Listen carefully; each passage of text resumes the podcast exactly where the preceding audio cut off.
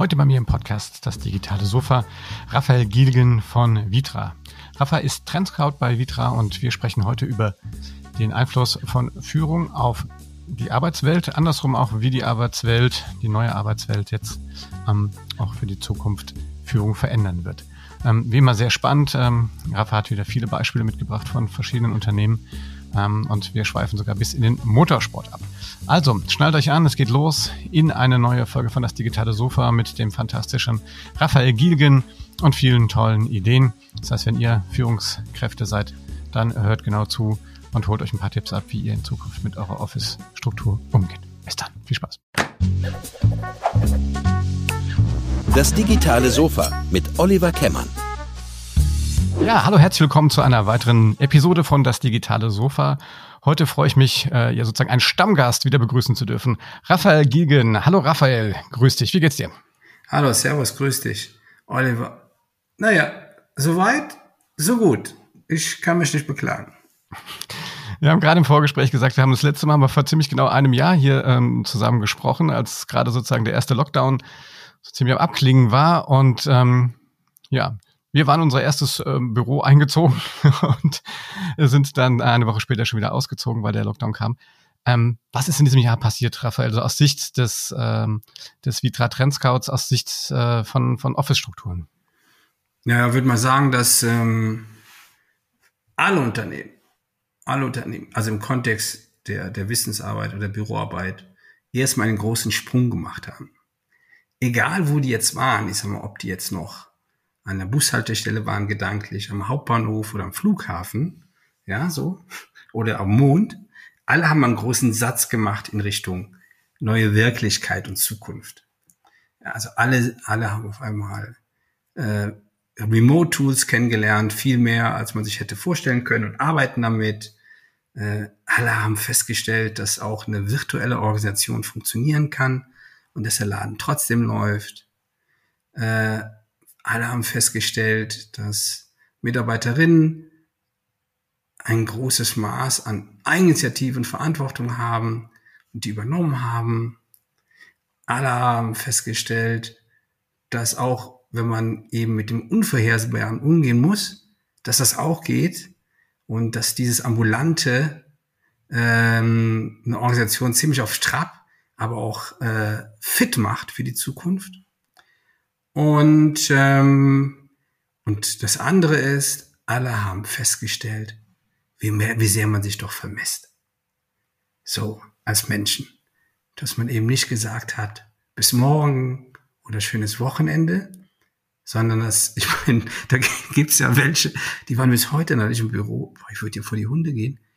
Und ähm, das ist auch eine wunderbare Erfahrung, wenn man dann sieht, wie sehr man doch seine Kollegin und seinen Kollegen, seinen Chef oder seine Chefin vermisst. Dein Wort in dem Gehörgang meiner MitarbeiterInnen. ja. ja. ja. Wir vermissen Oliver auch. Komm zurück. Ähm, ne, das ist ja richtig. Also wir haben ja letztes Mal auch darüber gesprochen und das war ja wirklich fast prophetisch, ne, dass du ähm, auch damals schon gesagt hast, man wird in die Büros quasi so eigentlich nur zum Feiern von von Events sozusagen zurückkommen. Ne? Also, das, äh, also Anlässe, es muss ein Anlass ja, Anlässe, geben. genau. Anlässe, ja. Und das bewahrheitet sich ja extrem, ne? Ja. Ähm, ich meine, das hat ja, das hat ja so zweifache Wirkung. Ähm, viele unserer Kunden, die sind in ihrem Business die Markt- oder Themenführer, sind echte Thought Leader, ähm, Pioniere, Vordenker, haben eine hohe Expertise.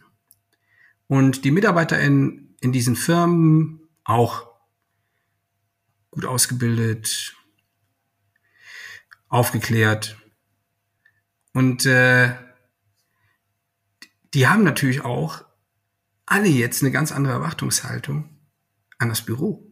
Bedeutet, dass es vor allen Dingen auch um dieses Thema der Attraktivität des Ortes geht.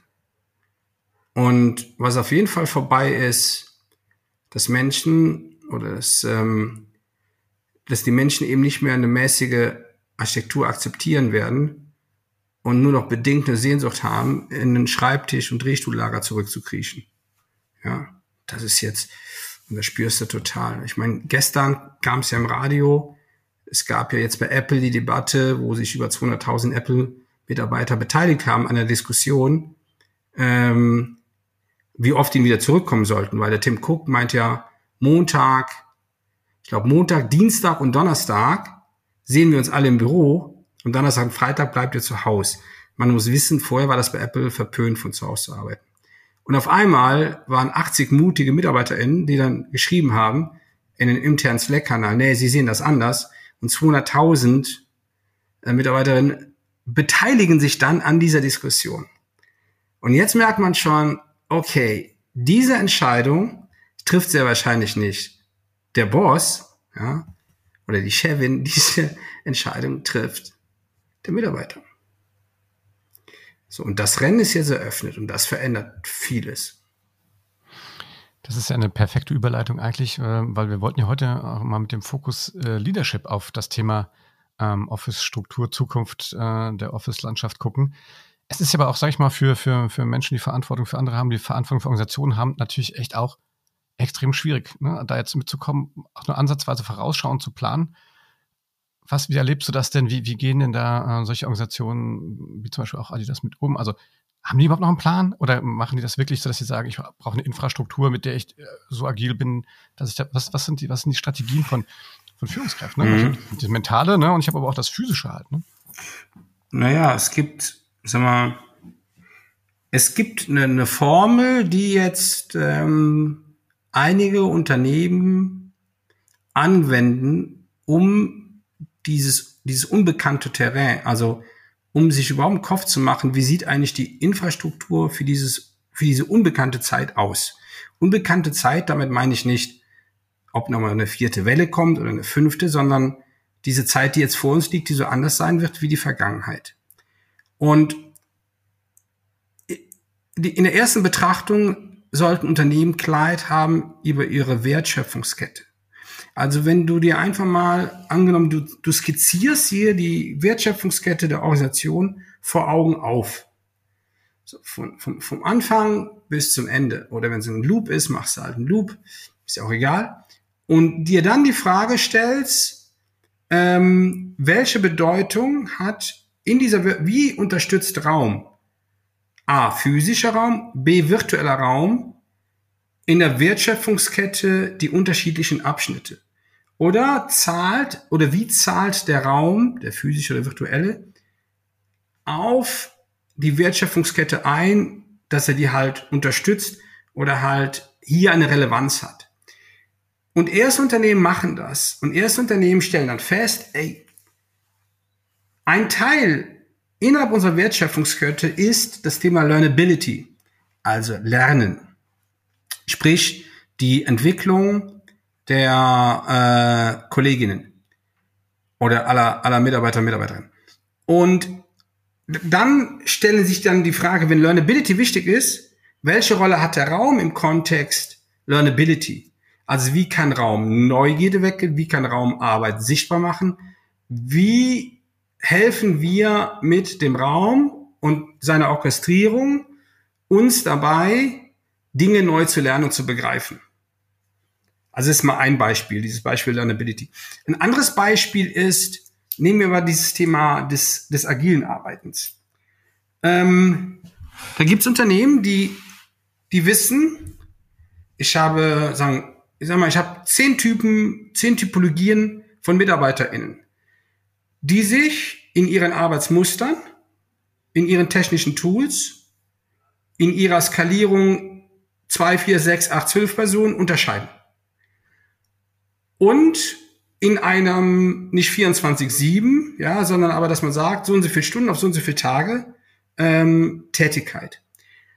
Und dann gibt's Unternehmen, die im Prinzip hier sehr präzise sich die Frage stellen, was muss eigentlich dieser Raum können?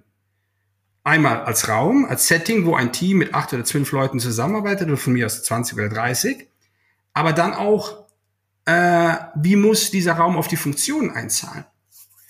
Und da gibt's Unternehmen, die machen sich eine große Matrix, da schreiben die, das ist die ganze Hardware, die wir nutzen, das ist die Software, die wir nutzen. Äh, wenn du mit der Hard- oder der Software arbeitest, dann brauchst du einen Raum oder ein etwas, der so aussieht, entweder etwas ein Tisch oder das Größte, das Kleines, oder eine, eine, eine Mikroarchitektur, oder du hast vorhin Alkoven beschrieben. Ähm, und dann siehst du auf einmal, dass die einen sehr konkreten Plan darüber haben, wie so ein agiles Setting auf einmal funktioniert, ja, ich sag mal fast wie die ISS. Weißt du, so die ISS hatten wir damals ja schon, wo, wo du sagst, ich habe die und die Versuche, es gibt die und die Leute, die machen in der Zeit die und die Versuche an denen den Ort und, und, und genau so gehen die heute vor und, und beschreiben das für sich. Das sind dann in der Regel Technologiekonzerne, deren Namen ich jetzt nicht nennen darf, wo ich dann sage, wow, so. Und äh, als dann die Kollegen von Vitra angefangen haben, damit loszulegen und das mal zu bespielen, habe ich auch gesagt, wow, eine ganz andere Denke. So. Also auch mal ein Beispiel, wie man es anders machen kann. Ähm, und, und ein drittes Thema, glaube ich, ist dieses Thema der Beheimatung und der Zugehörigkeit. Und das, das sind ja, ich glaube, das waren Sachen, das haben Firmen ja am, am, am, also zum Ende oder quasi zum Ende des letzten Jahrzehnts ganz gut verstanden, mit den neuen Gastrobereichen, mit den Sportbereichen, mit all den ähm, Bereichen, wo im Prinzip dieses Thema Gemeinschaft, Zugehörigkeit, Verortung von Ritualen stattgefunden hat. So, und, und, und, und da referenziert man eigentlich auf die alte Zeit und stellt sich eher noch die Frage, wie entsteht Zugehörigkeit in diesem Remote-Kontext oder Distributed-Kontext? in einem Mix, in einer Balance zwischen physischer und virtueller Arbeit. Kann ich da vielleicht kurz, weil Bitte? ich weiß, du könntest jetzt wahrscheinlich, äh, das liebe ich ja auch an dir, du könntest jetzt äh, noch so viele Beispiele bringen. Ich würde aber gerne noch einmal zum Beispiel auf das Thema, ähm, auf das Thema Lernen zurückkommen. Ne? Also die, ähm, die auch die Lernorganisation. Das hat ja jetzt noch eine Metaebene, ne? weil ich glaube, dadurch, dass manche Organisationen oder viele Organisationen gezwungen waren, was Neues anzugehen, hauptsächlich auch im, im, im tatsächlich im Office-Kontext, ist meine Wahrnehmung, dass ganz viele Organisationen gelernt haben, auf einmal zu sagen, oh, das geht ja. Man kann ja mal was, was ausprobieren. Also ich kenne ja, Die haben die Erfahrung gemacht. Genau. Übrigens, ja, ich würde ja. ja nicht mal sagen, dass sie es gelernt haben. Sie haben eine Erfahrung gemacht. Sie sind damit, weißt du, es ist wie ein Unfall. Okay. Du lernst ja nicht, ich bin dem ausgewichen, dem, dem Reh oder dem ja. Wildschwein, ja. So, du hast mal diese Erfahrung gemacht. Und aus dieser Erfahrung heraus weißt du auf einmal, ey, so ein Fahrradtraining alle zwei Jahre wäre mal nicht doof. Oder mal so richtig im, im, im Sitz sitzen, eine richtige Sitzposition zu haben, eine Lenkradhaltung und Handy ist eh doof, ist auch mal nicht doof. Ja, also da entsteht aus einer Erfahrung, kommst du in den Kontext, hey, kann man das lernen? Ja, das kann man lernen. Hm. Aber gut, ich, ist aber so, ich glaube, vielleicht ist, ist das ne, mit dem Fahrrad mal auf die Nase fliegen, ja, ähm, und man ist und man kann da wieder aufstehen und weiterfahren. Ich glaube, das ist ja auch so die Geschichte und vielleicht genau mit dieser mit der Erfahrung dann drin. Das kann ich ja, sage ich mal, sowas kann ich ja natürlich auch gut auch nutzen, um das auf andere Sachen zu übertragen. Das meine ich damit. Ne? Und ähm, und das Zweite, was mir dann dazu einfällt, ist auch gerade das Letzte, was du gesagt hast. Und das ist ja diese diese Idee der der des multifunktionalen Raums ist ja, wenn ich dafür verantwortlich bin für für so einen Raum, ich kann ja quasi anfangen, ähm, also ich, ich miete ja eher lieber Möbel mittlerweile, glaube ich, ne, als wirklich zu kaufen, weil ich ja sozusagen die Flexibilität brauche, äh, um, um dort tatsächlich auch auf, auf gewisse Geschichten immer wieder zu reagieren. Oder wie, wie seht ihr das bei Vitra? Also ist das, ist das durchaus ein Modell so ähnlich wie Hilti oder sowas, dass man. Ja, wir haben ja, also ein Teil unseres Geschäfts, natürlich nicht der größte, aber auch nicht irgendwie so ein kleiner Prozentanteil, sondern ich sag mal, es, es gibt ein Teil unseres Business ist heute schon ein Mietgeschäft wenn du mich fragen würdest, Raphael, wird es eher kleiner und größer, würde ich sagen, das wird eher größer. Aber hat damit zu tun, mit so einer Gesamtentwicklung, wenn Live immer mehr Service wird, dann wird logischerweise auch Office Service. Ja, man spricht ja von Office as a Service dann in dem Kontext. Und das steht und fällt auf der einen Seite mit Anbietern, die zu den etablierten Anbietern in den Markt jetzt dazukommen werden, weil, auch das ist logisch, wenn das Ökosystem der physischen Arbeit heute Minimum vier unterschiedliche Orte hat, wo das erfolgen kann, entstehen Opportunitäten für Player, die bisher diesen Markt nicht bedient haben. Ähm, nehmen wir ein Beispiel Hospitality oder das Thema Hotel. Und die nutzen natürlich äh, Anlagen, also äh, im Sinne eines Anlagevermögens, Dinge, mit denen sie Werte schaffen, anders äh, wie, wie einer, der jetzt Büromöbel kauft und die auf ewig abschreibt. Ja. Und über diese neuen Player oder über ähm, wechselnde Anforderungen, die jetzt auf die Unternehmen zukommen, wächst mit Sicherheit auch dieses Thema, die Nachfrage nach der Miete. Und dann mietest du, aber da geht es ja gar nicht darum, ein Produkt zu mieten, sondern das ist ja wie so eine Art Solution Service, wo du sagst, du, du mietest dir räumliche Typologien oder Modul-Settings, die dir für diese Aufgaben ähm, ein Höchstmaß an Flexibilität geben und vor allen Dingen im hohen Maß wieder, jetzt wieder hier auf, auf das Thema der Wertschöpfungskette einzahlen. Weil die, die Unternehmerinnen, die machen ja gerade eins, die kriegen neue Insights. Und all diese neuen Insights haben Impacts. Und das hat, dabei hat ja Corona total geholfen. In so eine Methodik mal reingekommen, vom Insight to Impact. Und der Impact hat dann, der schnellste Impact, wo man draufkommt, ist immer das Finanzielle. Dass man sagt, okay, das ist der finanzielle Impact. Aber das andere ist dann, okay, was ist eigentlich dieser Experience Impact für, für, für meine Organisation nach innen und nach außen? Das dritte ist, was ist der Impact eigentlich zu meiner Ressource, Hauptressource, den MitarbeiterInnen? Und der vierte, nicht mehr wegzudenken, ist der Nachhaltigkeitsimpact. Und nach diesem, nach diesem Muster werden zukünftig Entscheidungen getroffen. Und nicht nur, was ist das für ein Stuhl, was kostet der, hat so eine Checkliste, ja, okay, wir kaufen jetzt den. Ich also behaupten möchte sogar, dass diese, diese drei Sachen sogar ineinander ja, verschränkt sind. Ne? Klar, die haben immer miteinander zu tun. Die, die sind ja nie für sich, die sind ja nie alleine, sondern die, die, die, die wirken ja immer aufeinander ein. Ja, also ich glaube zum Beispiel, dass es MitarbeiterInnen auch in Zukunft wahrscheinlich sehr, sehr viel äh, auch bedeutet, zum Beispiel in einem nachhaltigen Environment zu leben. Und ich meine jetzt noch nicht mal aus, aus, aus so einer Klimasicht, sondern tatsächlich auch nachhaltig im Sinne, wie kann ich denn so eine, also muss ich andauernd jetzt wieder zum Beispiel meine Location wechseln, ja, nur weil ich sie jetzt sozusagen so, wie sie jetzt ist, nicht mehr gebrauchen kann? Oder kann ich ja quasi da nachhaltig auch, auch, auch, auch langfristig äh, Situationen bauen, die halt mitwachsen, mitleben? Ne? Du hast das Bild mal der, der, der Merzerkalle ja mal geprägt im, im letzten Podcast. Ähm, wie, wie kann ich denn, wie kann ich denn dort und ich denke immer noch so ein bisschen gerade nach, was du über Apple erzählt hast, ne? Diese sozusagen, dass diese Demokratisierung dieser Entscheidung, wie ich arbeite, ähm, wie, wie kann ich das sozusagen initiieren in Organisationen, dass das, ähm, dass es da kein großes Chaos gibt, ja, sondern dass du was natürlich irgendwie, du musst es ja irgendwie trotzdem am Ende vom Tag ja auch die, die Geräte für die Gerätehalle, ja, irgendwie Mehrzweckhalle ja vorhalten.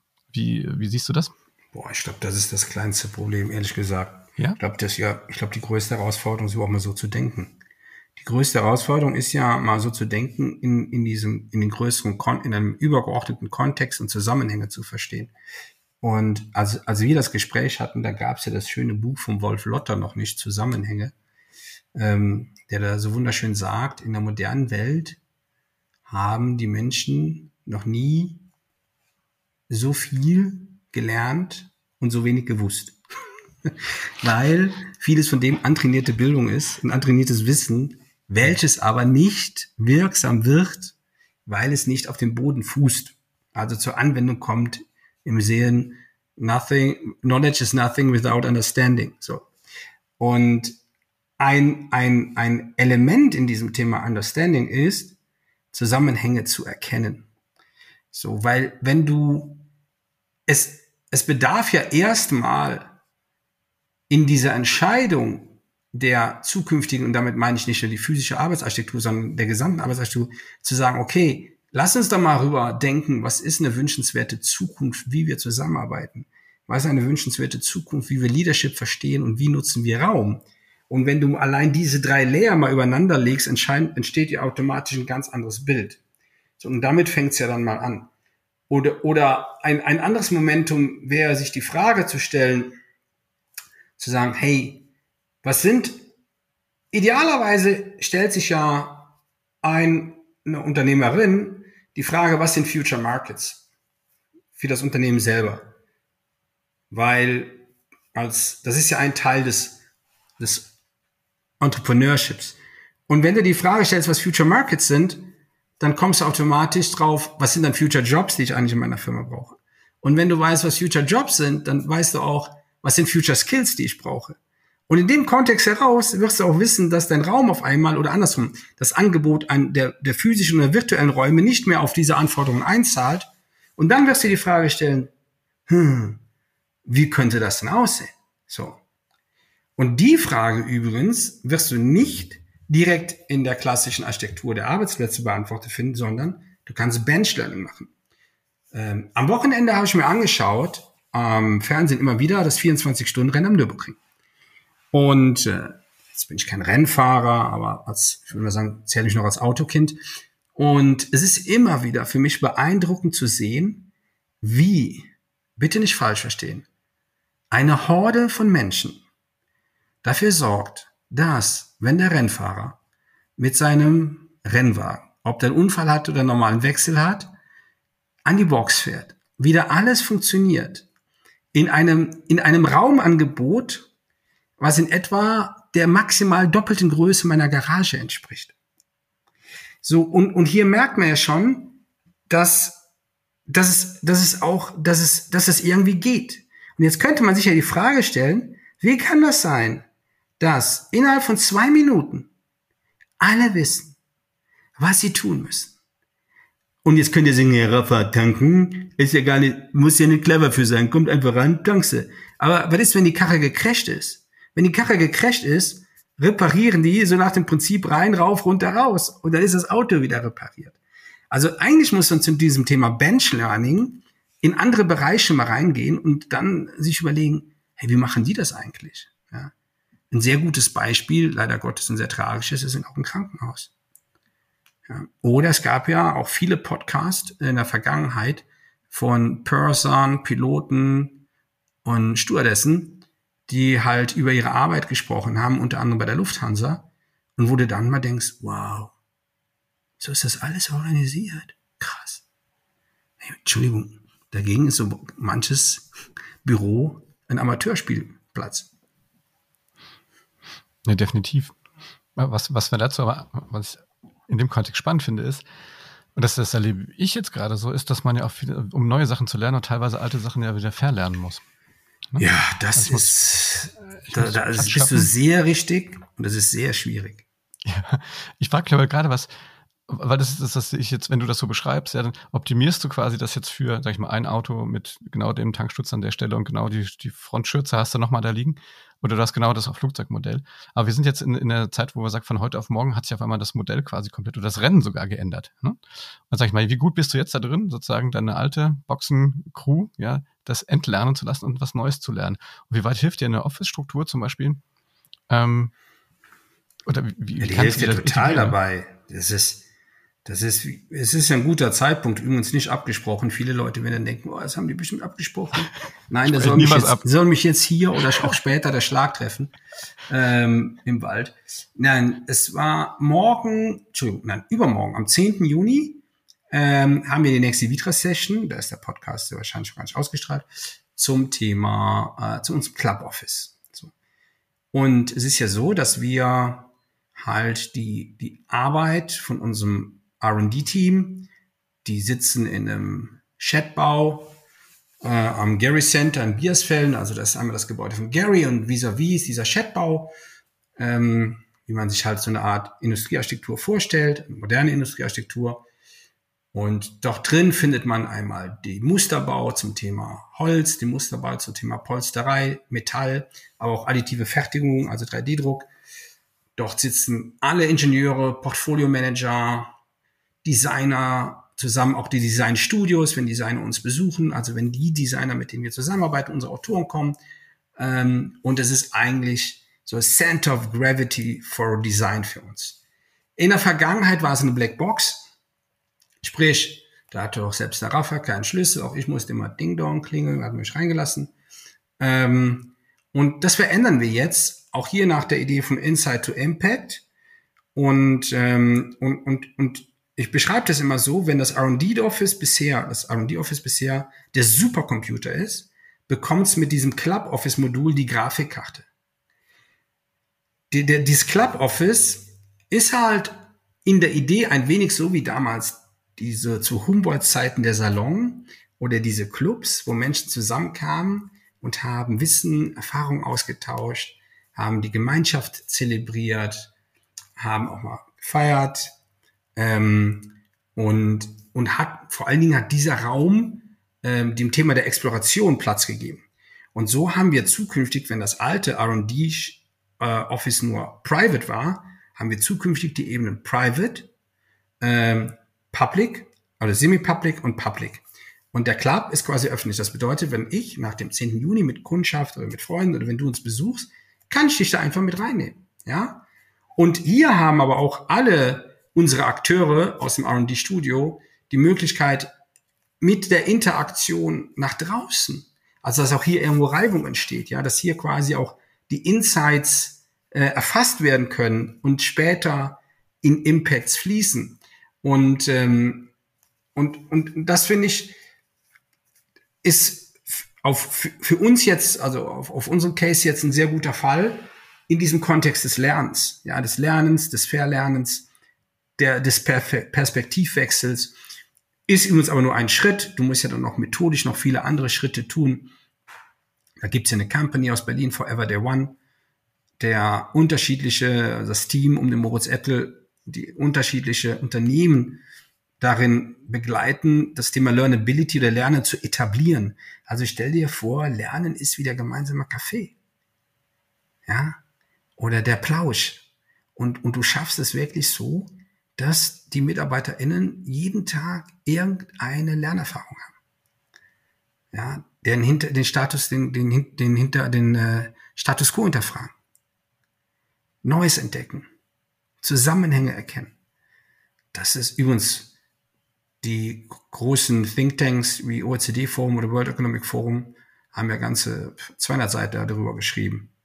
Und ähm, äh, in einem unserer vorherigen Sessions sagte auch namhafter Uni-Professor, Learning is the new loyalty. Also das Lernen oder andersrum, dass die Summe der Lernerfahrung, die eine Mitarbeiterin macht, zur Loyalität zum Unternehmen beiträgt. Ja, also cooles Bild, finde ich. Ich, ich finde, ich sage immer, die, ähm, ich finde sowas, was wir jetzt auch im letzten Jahr erlebt haben, ich glaube auch eine Organisation, ich nenne das immer sozusagen, die ähm, braucht quasi Körperspannung. Und ja, das, das gibt absolut, eine Organisation über, auch, ja. ja. und diese Körperspannung in, in, im Bild der, der Organisation ist für mich das Lernen.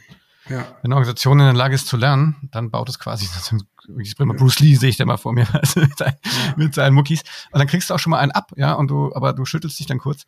Und wenn du nur Wissen verwaltest eigentlich, ne, dann bist du so ein Labber, Richtig. Ja, das ist ein gutes ne? Beispiel. Ja, beim Boxen rede ich mal vom Wirkungstreffer. Ja. Wenn du mal, wenn du nicht aufgepasst hast und kriegst einen genau. für die zwölf, aber der dich halt nicht K.O. streckt, aber du weißt genau, oh, ja, da war mal die Deckung Geschichte. Ja.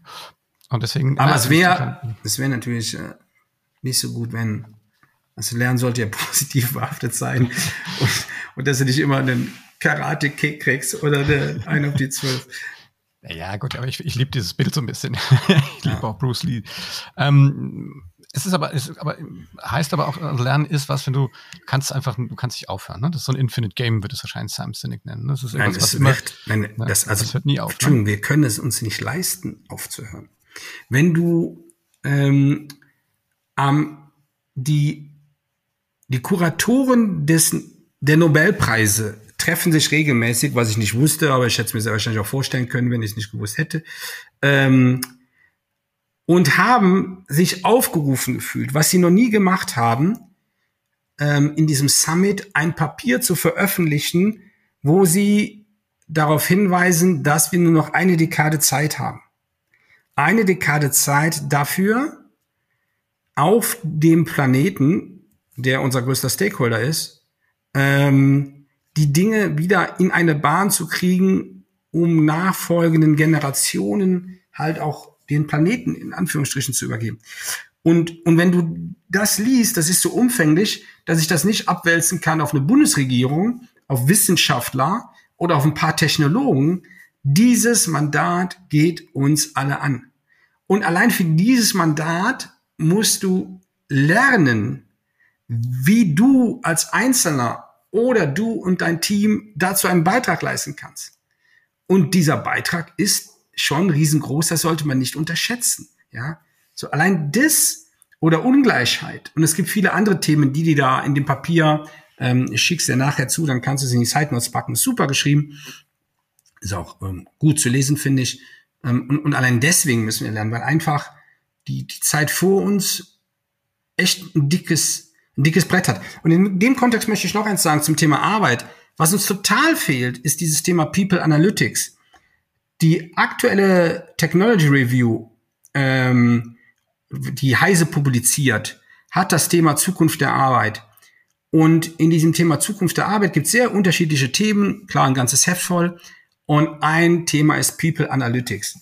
Wenn wir davon ausgehen, dass wir viel mehr in agile Aufgaben reingehen, wird es immer schwieriger sein, das Stuffing von Teams beziehungsweise auch, wer kann was beantworten, wo ist welches Wissen.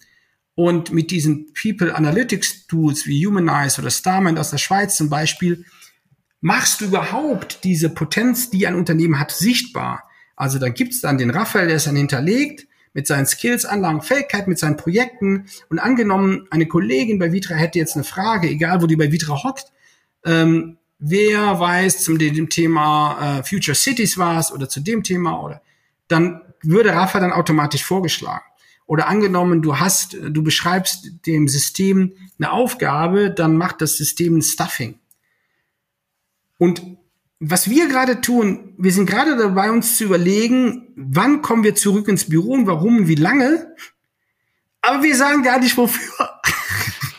Nein, ernsthaft. Und, und spätestens, wenn, ich habe ja in meinem Interview gesagt, es gibt eine Art, es gibt eine Arbeit, die kann man zu Hause nicht einsperren. Also die kannst du nicht von zu Hause aus machen. Und für diese Art der Arbeit sind wir aber, haben wir einen Blind Spot. Und das ist nämlich das Orchestrieren von Teams. Leadership in der Zukunft bedeutet orchestrieren und orchestrieren dazu braucht der Dirigent Hilfestellung, die richtigen ähm, Akteure für ein Projekt zusammenzuholen für unterschiedliche Zeiträume und darüber erfolgt dann auch wieder ein Lernen. Ja, also das ist, da sprichst du mir komplett aus der Seele und das, das Modell des Orchesters finde ich, na, ich brauche natürlich verschiedene Player, äh, irgendwie im wahrsten Sinne des Wortes. Ich sage mal, für mich ist das so, ich weiß nicht, ob du aus dem, aus dem Sport das, das periphere Sehen kennst. Also, dass man sagt, man, man läuft, ne, der, und der Fußball kann so rechts, ah, ja, so im Augenwinkel ja. irgendwie so, oder ich habe früher Basketball gespielt, da hat man das trainiert irgendwie. Und ich finde, ich, ich nenne das, das, das im, in Real Life kann man dieses periphere Führen machen. Das heißt, ich gehe durch, durch ein Office durch und ich sehe, ah, der, das Kollegin A macht dies, äh, Kollege B macht das, oder sieht überhaupt nicht so gut aus. So. Ich kann innerhalb von Bruchteil von Sekunden nehme ich ganz schnell ganz viele Informationen auf. Im Homeoffice, also was das Thema Führung angeht, ich musste ja theoretisch linear, also ich gehe von peripherer Führung auf lineare Führung über. Ja, ich muss mein ganz mein Spielsystem ändern und muss die nacheinander ja quasi alle anderen. Ich, ich habe das Gefühl aus aus der Führungsebene raus arbeite ich 25, 30 Prozent mehr Boah. am Tag. Ah, jetzt, aber jetzt will ich dich mal, okay, aber jetzt, ja? das jetzt, jetzt will ich dich mal herausfordern. Ja, Challenge. Du hast, du hast gerade dieses Bild beschrieben, ja? da geht ja. einer ins Büro und hat so einen Blick und sieht die Leute. Stell ja. dir vor, du bist jetzt die Führungskraft und vor dir sind 24 Monitore, die alle das Bild da der jeweiligen Mitarbeiterin auf dem Monitor zeigen. Du siehst die, du hörst sie nicht, aber du siehst die. Ey, und sorry, das ist ein Stück weit die alte Welt der Führung übertragen in eine neue Zeit. Ernsthaft. Also ich finde, wir haben es echt zu leicht gemacht und haben dieses Führen in diesem Vorbeigehen und in diesem, ich habe den gesehen und glaube dann, weißt du, ich meine dich jetzt nicht persönlich, aber weißt du, ich will das jetzt mal aussprechen und glaube dann zu wissen, was da gerade passiert. Hey, nix ist euer. Ja? Wir haben zu wenig mit den Menschen gesprochen, wir haben zu wenig uns mit denen auseinandergesetzt. Und, und viele wissen eigentlich gar nicht, wer da sitzt und was der tut. Und, ja, und alle hätten gesagt vor der Pandemie, das funktioniert niemals. Und Müller, Meier, Schulz können das nicht. Nichts ist passiert. Es ist einfach ein weitergegangen. Und jetzt müssen wir eigentlich, jetzt müssen wir, ich finde, jetzt müssen wir es einfach drehen. Was wäre, wenn du eigentlich den Leuten noch mehr Power gibst? Sich noch mehr sich noch mehr in Eigeninitiative zu organisieren, Verantwortung zu übernehmen, Arbeitsaufträge abzustimmen, ähm, anzunehmen und halt dann halt über diese Ziele, die gemeinsam führst, über diesen Scope of Work zu führen. Ja, ich glaube, das, das, das Bild ähm, passt dann, wenn Führung aus, in, in dieser Interpretation ist, dass ich den Leuten sage, was sie zu tun haben. Ja, und so, das, darum geht's mir nicht. Mir geht's, Führung ist mir eher die, der Ansatz von, von Mentoring, ja. Also einfach dieses, dieses Dasein, ähm, mal kurz auch mal mit jemandem tatsächlich ins Gespräch kommen. Mir geht's nicht darum zu kontrollieren, was die arbeiten. Und ich finde, du hast vollkommen recht, dass, dass, dass das eigentlich keinen Unterschied macht, wenn ich hingehe und sage, zeig mir, was du gemacht hast. Aber ich glaube, diese Präsenz einfach und diese Vibes aufzunehmen und im, mit dem Office gemeinsam zu sein oder mit einem auch wirklich zu spüren irgendwo, das kann eine Videokonferenz nicht machen. Ne? Das, mir geht es nicht danach, die nacheinander anzurufen und zu sagen, macht hey, ja keinen äh, Spaß, einem mit dem Bier anzustoßen, mit dem Wein oder gemeinsam virtuellen Kaffee zu trinken, halt auch was anderes. Ja, aber kann, kann beides auch okay sein. Aber ich, ich glaube, das ist ein schönes Beispiel dafür, dass es da, glaube ich, keine Richtung, kein Falsch gibt, weißt du? Ich glaube, da nee. gibt es einfach, es gibt Situationen, da ist das genau richtig. Das ist ja nur meine persönliche Ist auch Veranlagung ne? übrigens. Es gibt ja Leute, die sagen, nee, Raphael, ich muss nicht mehr zurück ins Büro. Ich könnte das nicht. Aber ich, für mich ist es auch okay, wenn das einer für sich sagen kann und der trotzdem seinen Beitrag leistet. Und, mhm. und, und am Ende alle happy sind. Ja. Ja, ich glaube, das ist aber auch ein bisschen was von, ja, du hast es eben schön, also ich meine, ich habe die Erfahrung, man das Lernen, das kommt ja oben drauf. Also ich muss sagen, wenn ich jetzt auf mich selber gucke als Mensch, auf die letzten, letzten anderthalb Jahre, muss ich sagen, ich, habe gesagt, ah ja klar, wir probieren das mal mit dem Homeoffice und zwar schon vor, vor Corona und habe aber ganz in meinem Inneren eigentlich gesagt, oh Gott, wie soll das werden? Wie kann ich denn da gucken, dass die richtig was schaffen? Und ging das los und habe ich genauso gedacht. Und ich bin heute nach anderthalb Jahren, ja, Erfahrung machen und lernen an einem Punkt, wo ich das ehrlich sage. Ich vertraue den Menschen jetzt in, im, im Homeoffice und ich weiß genau, dass die gut arbeiten, die sollen so arbeiten, wie sie wollen. Und das hättest du mich vor einem halben Jahr noch nicht gefragt. Herzlich willkommen in der neuen Welt. ja, du, ich bin alter Mann, ja. So, und das heißt, äh, und ich finde, ich finde, ne, wenn du, wenn du, ich habe neulich einen Podcast gemacht und der war 30, ja, und die, die sind direkt reingestartet und haben das direkt so gemacht und so. Und habe ich mir gedacht, boah, ich habe 15 Jahre gebraucht, um das zu kapieren, dann habe ich fünf Jahre gebraucht, um das zu lernen. Ja, weil ja, also, da so konditioniert ne? warst, ist so. Ja, ja, natürlich. Ja, also mach, kann mir da auch keinen Vorwurf machen, aber ich kann ja die Erkenntnis äh, sammeln, ja. Und, äh, und sagen, äh, ja, und dann kommen wir zurück zum, zum Office. Das ist das Entscheidende. Also, was wir zum Beispiel gemacht haben, als wir noch vor Corona, das muss man dazu sagen, mit dem Team habe ich so, so ein Project Canvas genommen und habe ne, und hab dann reingeschrieben, okay, wer ist denn das Team, für, der, was für den Umzug zuständig ist, was für ein, für ein, für ein Office wollen wir denn haben. Und ganz oben drüber gibt's ja dieses Zweck, was war denn der Purpose für den Umzug. Und und dann kam natürlich irgendwie, die gesagt, ja, wir brauchen mehr Platz oder was. Hätte ich es auch gesagt. Und, ja, genau. Ja, und dann habe ich gesagt, nee, was wollen wir noch? Und dann ging es aber, nee, wir wollen eigentlich anders arbeiten. Und das, was Schöne, was du eben gesagt hast, war natürlich so, was sind unsere, unsere zukünftigen Jobs? Wo, wo entwickeln wir uns hin? Ja, du bist eine Digitalagentur, die ist über 20 Jahre alt, was ich schon gesehen habe. Ja, wir haben Livestreaming gemacht, da gab's noch, da gab's gerade DSL, da gab's noch kein, kein Netflix und kein gar nichts. Das heißt, du, du musst immer wieder in die Zukunft gucken und dann sagst du, brauchst nur eine Infrastruktur, die, die das erlaubt. So, ne? Und wenn dann als Purpose steht, wir ziehen um, um besser zusammenarbeiten zu können, oder wir ziehen um, das verstehen, oder, ne, oder, wenn, oder wenn, das, wenn das alle ver verstanden haben, dann gehen die Leute auch anders mit, mit, äh, äh mit, dieser, mit dieser Challenge um. Also finde ich jetzt, wenn man jetzt mal guckt, wie würde ich das nochmal angehen, genau das, diesen Punkt würde ich immer wieder so machen. Und ich wäre dann jetzt im, im, mit der Erfahrung, die ich jetzt habe, wäre ich halt einfach noch mutiger. Ne? Ich würde sagen, lass uns doch mal mit einem leeren Office anfangen, mal gucken, was passiert. Aber gut. Raphael. Bitte. Vielen Dank. das war äh, ein sehr, sehr schönes Gespräch. Es war, ähm, es ist schön, schön meandert und, und wir haben viele Sachen aufgegriffen, die wir vor anderthalb oder vor einem dicken Jahr schon angesprochen haben. Magst du noch zum, zum Abschluss einen einen Blick in die Zukunft Klar, ich stelle meine These auf. Mach Arbeit mal. wird 24-7 werden. Wir werden Protagonisten erleben, die innerhalb der zur Verfügung stehenden Zeit selber entscheiden, wann sie arbeiten und wann nicht und wie lange sie arbeiten. Das ist eines, sich Arbeit, das ist das erste. Arbeit löst sich zeitlich auf, weil die Tools und die Aufgabenstellungen das einfach ermöglichen, in einer synchronen Arbeit das zu tun. Das zweite ist, das löst sich auch räumlich auf. Es wird auf Dauer keine Rolle mehr spielen, wo du bist. Ja, ähm, und ich glaube, das, das, das einzige Merkmal, was wir noch haben werden, also in dieser langen Brille, ist die gemeinsame Schwerkraft, dass wir noch auf dem Planeten Erde sind und der oder die Kollegen noch nicht auf dem Mond. So, das ist das Zweite, was passieren wird. Ähm, so, dann, dass, dass die Arbeit planet-centric wird. Sprich, größter Stakeholder ist der Planet und Menschen werden auf Dauer sehr kritisch darüber nachdenken, welchen Beitrag eigentlich diese Arbeit dazu leistet, dass der Planet besser wird. Und damit meine ich nicht, äh, wir wollen das Leben auf dem Planeten verbessern, sondern welchen Impact, Hand oder Footprint diese Tätigkeit hier hinterlässt, weil daran wird man Unternehmen später messen, welchen Beitrag sie in dieser 2020 bis 2030er Dekade dazu geleistet haben, ähm, irgendwie den Kurs zu drehen. Und das dritte ist, Arbeit wird Cross-Innovation. Unternehmen werden es nicht mehr alleine schaffen, sich zu verändern. Also ein großer Versicherungskonzern, ein Sportartikelhersteller oder ein Autohersteller wird nicht mehr aus sich allein heraus sich neu erfinden können.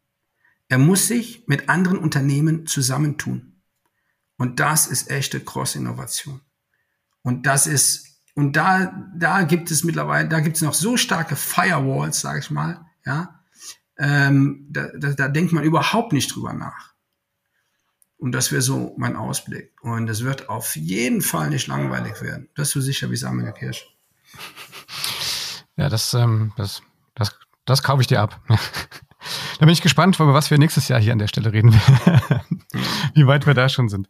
Ähm, Rafa, vielen Dank für die Zeit, die du genommen hast und für deine, Bitte deine Insights. Wie immer sehr unterhaltsam, sehr lehrreich. Ja, und irgendwann, mein Freund, schwingst ja. du mal deinen Arsch auf ein Vitra-Sofa. Jetzt war ich zweimal so Gast beim digitalen Sofa. Und ich hier, ja, muss mir das, ich lasse mir das. Hier, ja, ja, wund, also das ist wunderbar, sehr schön. ID-Chair. Nein, aber ich, weißt du, ich, du wirst dann irgendwann ich komm, mal. Ich komme nach Weil. Das nächste Mal zeige ich mir den Podcast im Club Office auf, genau, und sagen dann ein Jahr später. Das mache ich ja sowas von gerne, mein Lieber. Gut. Ähm, ja, also vielen Dank. Bleibt vor allen Dingen gesund und, genau ähm, ja. und äh, neugierig und lernwillig, ja, wie bisher. Und ähm, ja, das war das digitale Sofa mit Raphael Giegen, Trendscout bei Vitra über ähm, die Zukunft ähm, des Office Leadership im Kontext von, von ähm, Arbeitsumwelten, kann man ja so in dem Sinne sagen. Und äh, wenn es euch gefallen hat, gebt uns einen Daumen hoch und fünf Sterne bei Apple Podcasts. Vielen Dank, Rafa. Mach's gut. Bye, bye. Mach's gut. Ciao, Oliver.